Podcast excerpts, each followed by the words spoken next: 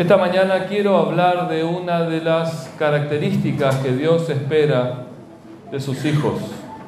Estos hijos sean miembros regulares, sean líderes de la iglesia, estén donde estén trabajando y viviendo la semana, que puedan tener esta característica.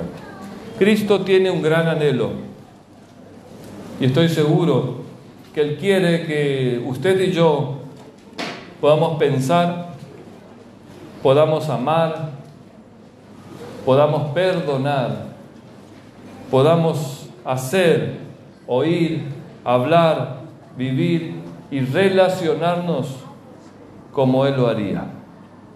Vivir como Jesús vivió. Pensar lo que Jesús pensó. Querer y amar lo que Jesús quiso y amó. Las personas que se colocan a sí mismo en una actitud de no exigir los merecimientos que le corresponden o que renuncian a ellos por amor a otra persona, ejecutan el acto de la humildad.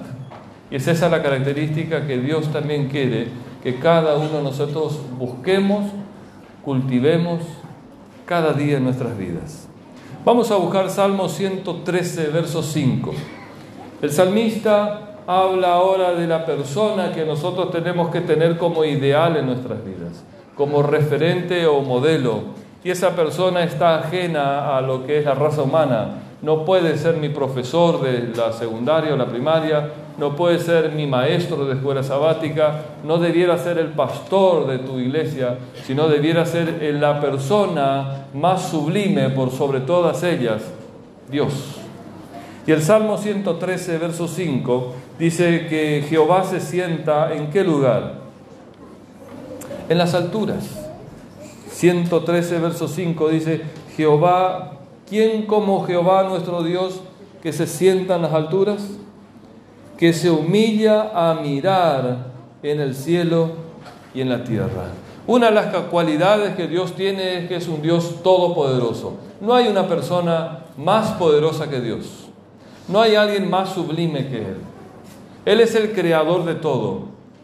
Y estando en esa condición, el registro bíblico me dice que Él hace una acción que no lo hizo otro Dios, que no lo hace un rey o un soberano o un presidente en estas tierras o en, en estos tiempos que es ser grande y a su vez humillarse. ¿Dios necesita humillarse? Dios quiere que nosotros tomemos su molde, que nosotros vivamos de acuerdo a esas características que Él es, para que nosotros también seamos reflejo de esto. Se humilla a mirar en el cielo y en la tierra. Salmo 138, un poquito más adelante, tenemos otro texto bíblico, verso 6. Dice allí, porque Jehová es lo más, es lo máximo.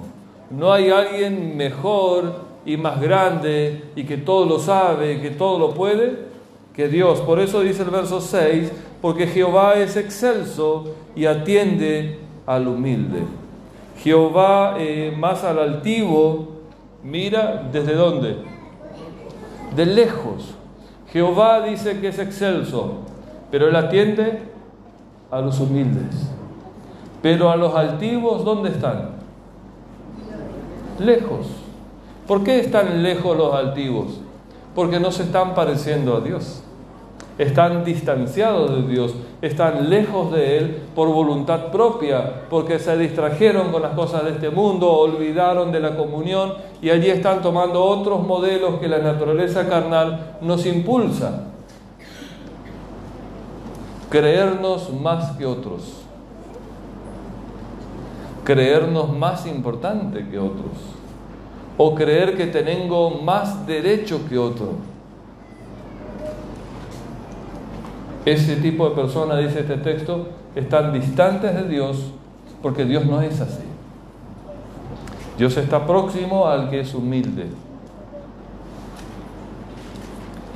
El apóstol Pablo en Filipenses capítulo 2, verso 5, eh, hasta el verso 11, hace una descripción extraordinaria y yo cuando les lea ahora la cita, usted recordará, escribe Pablo a los filipenses, les puso por sublime ejemplo a Cristo Jesús, y él dice de Jesús, el cual siendo en forma de Dios, no estimó el ser igual a Dios como algo a que aferrarse. En ese plan maravilloso de salvación, Dios, Jesús, estaba al lado de Dios Padre y al lado de Dios Espíritu Santo, y Jesús no se aferró a esa condición para decir, bueno, voy a ir y voy a nacer como una criatura que yo he hecho, voy a dejar de ser Dios, voy a hacerme hombre, me voy a encarnar como un acto de humillación para ahora vivir entre los rebeldes que nos rechazaron, para que ellos se confabulen contra mí y me lleven al madero y yo muera siendo inocente por los pecados nuestros. Jesús murió en la cruz por tus pecados y mis pecados. Por eso dice el apóstol Pablo, el cual siendo en forma de Dios, no estimó el ser igual a Dios como cosa que aferrarse, sino que se despojó a sí mismo y se humilló. Mateo capítulo 11, verso 29. ¿Cuál es el secreto para crecer espiritualmente? ¿Qué es lo que Dios quiere que yo tenga presente cada día en mi vida? Creo que este puede ser una buena referencia para que podamos tomarlo como patrón en nuestras vidas. Verso 29 del capítulo 11 de San Mateos. Llevad mi yugo sobre vosotros Dejen de llevar sus vidas y sus preocupaciones, lleven la mía. ¿Cuál es la preocupación de Dios? Creo que, que este mundo se termine, esta historia tenga su punto final. Pero ¿por qué no está sucediendo? Bueno, probablemente porque no estamos haciendo y llevando la vida que Dios quiere que llevemos. Por eso dice, en el verso 29, llevad mi yugo sobre vosotros y yo llevo el yugo de ustedes sobre mí. Como cargué los pecados, quiero cargar tus problemas, tus dificultades, tus diagnósticos y quiero resolverlos. Quiero administrarlo, quiero manejarlo, quiero tenerlo en mi control, quien puedo y tengo todo el poder para cambiar la historia, para cambiar los pronósticos y sigue diciendo el verso 29, aprended de mí. ¿Cómo se define Jesús? Manso y humilde. Si nosotros cada día buscamos aprender de Jesús, creceremos y tendremos satisfacciones profundas y seremos felices y haremos cosas que sin Él no lo haríamos y cosas totalmente opuestas a lo que la naturaleza nos diría. Por el acto de imitación al ejemplo de Jesús, el humillarse constituye una virtud que está en contradicción con el pecado, con el orgullo y la soberbia. Ahora, Dios resiste un tipo de persona. Proverbios 3.34 y Proverbios 23, 29, 23 dice que Dios se resiste a los soberbios y da gracia a los humildes.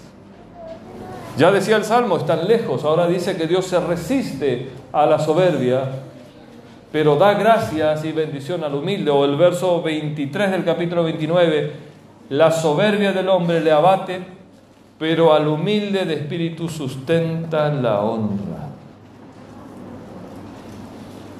ante la grandeza, ante la santidad de Dios, lo que corresponde de un ser humano es adoptar una actitud de rechazo de toda pretensión u orgullo, inclinándose ante Dios y diciendo, hágase tu voluntad en mi vida.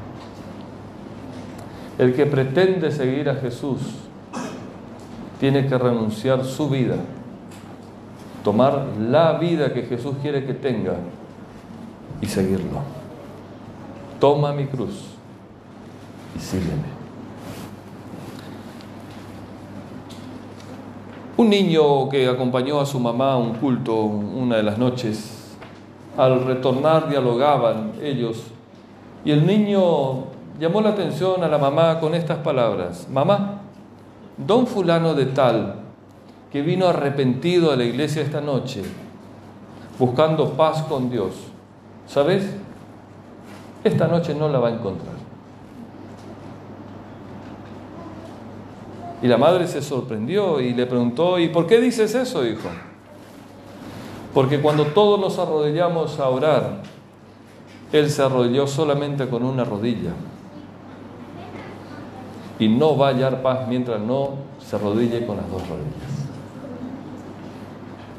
La sencillez de un niño para decodificar a través de acciones situaciones que pueden haber mucho más profundo en el corazón. En verdad, mientras la convicción de pecado no nos humilla por completo y hasta que perdamos la confianza propia, la autosuficiencia, nosotros no vamos a hallar al Salvador y no vamos a poder experimentar lo que Él pide de nosotros, que es ser humildes como lo es Él. Quiero tomar unos ejemplos bíblicos. Vamos a abrir dos lugares bíblicos. Segunda de Crónicas, allí en el Antiguo Testamento. ¿Cómo es Dios con el, la persona que es altiva de corazón, pero que Dios reprende y cambia la actitud? Segunda Crónica, capítulo 12, verso 6. Cuando Sisac invadió Judá en tiempos de Roboam, Dios había advertido y ahora se manifiesta de esta manera. Segunda Crónicas, capítulo después de Reyes, ¿sí? capítulo 12, verso 6 hasta el verso 7. Dice el texto, y los príncipes de Israel y el rey, ¿qué hicieron? Se humillaron. No estaban en actitud de humillación ante Dios, estaban en la soberbia de sus vidas, pero llega la crisis en sus vidas, los rodea y los sitia los, los problemas, las aflicciones, los problemas económicos, los problemas en la salud, los problemas en la relación, nos sitian a nosotros, nos dejan sin posibilidad de autosuficiencia, nos quebramos, nos bajamos de nuestro caballo y ahora ellos, dice, y los principales de Israel y el rey se humillaron y dijeron, justo es Jehová. Verso 7, y cuando Jehová vio que se habían humillado, vino de palabra de Jehová a Semaías diciendo, se han humillado, no los destruiré, antes los salvaré, como dice Dios. No es instantáneamente, pero muy parecido, en breve. Y no derramaré mi ira contra Jerusalén por mano de Sisac. Dios tiene el poder de cambiar todo pronóstico en nuestras vidas. ¿Es así o no es así? Dios busca que nosotros nos quebremos, que renunciemos al autosostenimiento, que renunciemos a la autosuficiencia, que empecemos a delegar, a, empoderar a Dios, a darle poder en mi vida y decirle, Dios actúa. Acá, ¿conocen ese rey? Un líder que llevó a todo el pueblo a la apostasía, que colocó al dios Moló, que colocó la idolatría, tantas otras cosas más que Jezabel trajo a sus tierras. Primera Reyes, capítulo 21.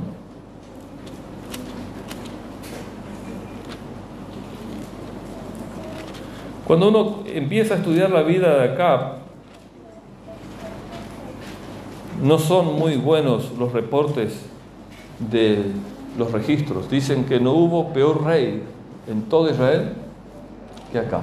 Hizo lo malo ante los ojos de Jehová. En el verso 27 del capítulo 21 de Primeros Reyes, y sucedió que cuando Acab oyó estas palabras, ¿qué hizo? Rasgó sus vestiduras y puso silicio sobre su carne, ayunó y durmió en silicio y anduvo humillado. Entonces vino palabra de Jehová a Elías Tisbita, diciendo, ¿no has visto cómo Acab se ha humillado delante de mí? Pues por cuanto se ha humillado delante de mí, no traeré el mal en sus días, en los días de sus hijos traeré el mal sobre su casa. ¿Era merecedor Acab del perdón de Dios? ¿Quién como Acab, que hasta este punto de la historia había matado a todos los profetas de Dios, Elías estaba sobreviviendo? ¿Quién como Acab que pervirtió moralmente a toda una nación, podría ser perdonado por Dios? Saben, Dios nos enseña con el perdón que el perdón se debe dar a aquel que no se merece. Porque cuando yo perdono al que no se merece, no aplico la ley natural del ser humano. Nosotros tenemos la ley de perdón selectivo. Nosotros seleccionamos. Seleccionamos amigos, seleccionamos personas, seleccionamos a quién vamos a permitir ingresar a nuestro grupo de amistad o a quienes vamos a eh, levantar barreras para que no ingrese. Nosotros somos muy selectivos y a veces no nos damos cuenta porque es muy automatizado eso en nuestras vidas. Y seleccionamos a quién perdonar y a quién no. A quién responderle la llamada y a quién no. A quién responderle eh, el WhatsApp y a quién, como dicen los jóvenes, ¿no? clavarle el visto y si te he visto no me acuerdo. Somos selectivos. Eso es muy humano. Pero Dios nos enseña a perdonar a aquel que no merece mi perdón. Y lo hizo con Acab. Y le perdonó porque se humilló, porque bajó de su autosuficiencia propia y reconoció a Dios Fíjense las expresiones, ¿no? Sobre silicio, ayunó, durmió sobre silicio, anduvo humillado, anduvo reconociendo públicamente que ya no era ese Acab, era un Acab destruido porque ahora viene Dios a transformar su vida. Este término de humilde también se puede usar, muchas veces se usa para los pobres, desamparados, marginados, a quienes nosotros como pueblo tenemos que también proteger, ayudar. Salmos 10, 17 dice, Dios oye el deseo de los humildes. Ahora, una cosa es humillarse y otra cosa es ser humillado. Son dos cosas totalmente distintas. Se humilla a una persona cuando se la trata mal o por debajo del respeto que merece, o cuando se le destruye, o cuando se le avergüenza injustamente, se humilla a una persona. Y eso no está bien. Porque cuando yo humillo a otra persona, me estoy diciendo que yo soy más importante que la otra persona. Y quiebro la ley que Jesús dejó bien claro. Dos mandamientos. Primero, ama a Dios con todo, sin reservas. Segundo mandamiento, ama a tu prójimo al mismo nivel de amor que te tienes. Si yo me amo más a mí, voy a ser altivo y voy a creer que yo tengo derecho sobre la otra persona y voy a requerir de la otra persona. Pero si yo amo más a la otra persona que a mí, también es un desbalance en mis amores. Y entonces puede suceder que ahora yo en lugar de hablar mal de la otra persona, empiezo a hablar mal de mí mismo. Y me auto difame. Entonces Dios nos demanda un amor, humildad sin humillar. El apóstol Pablo un poquito más adelante, en Romanos capítulo 12, verso 3, nos dice que el creyente no debe tener más alto concepto de sí mismo que debe tener, sino que debe pensar de sí con cordura, conforme a la medida de la fe, de la gracia del Hijo de Dios. Salmo 119. Quiero leer dos versículos bíblicos con ustedes aquí. David sigue siendo un nombre que sigue dando de qué hablar. David hizo cosas buenas, cosas malas y cosas horribles. Salmo 119, 67.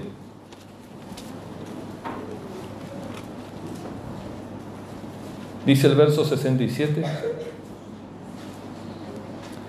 Antes que fuese yo humillado. ¿Cómo andaba David? Descarriado.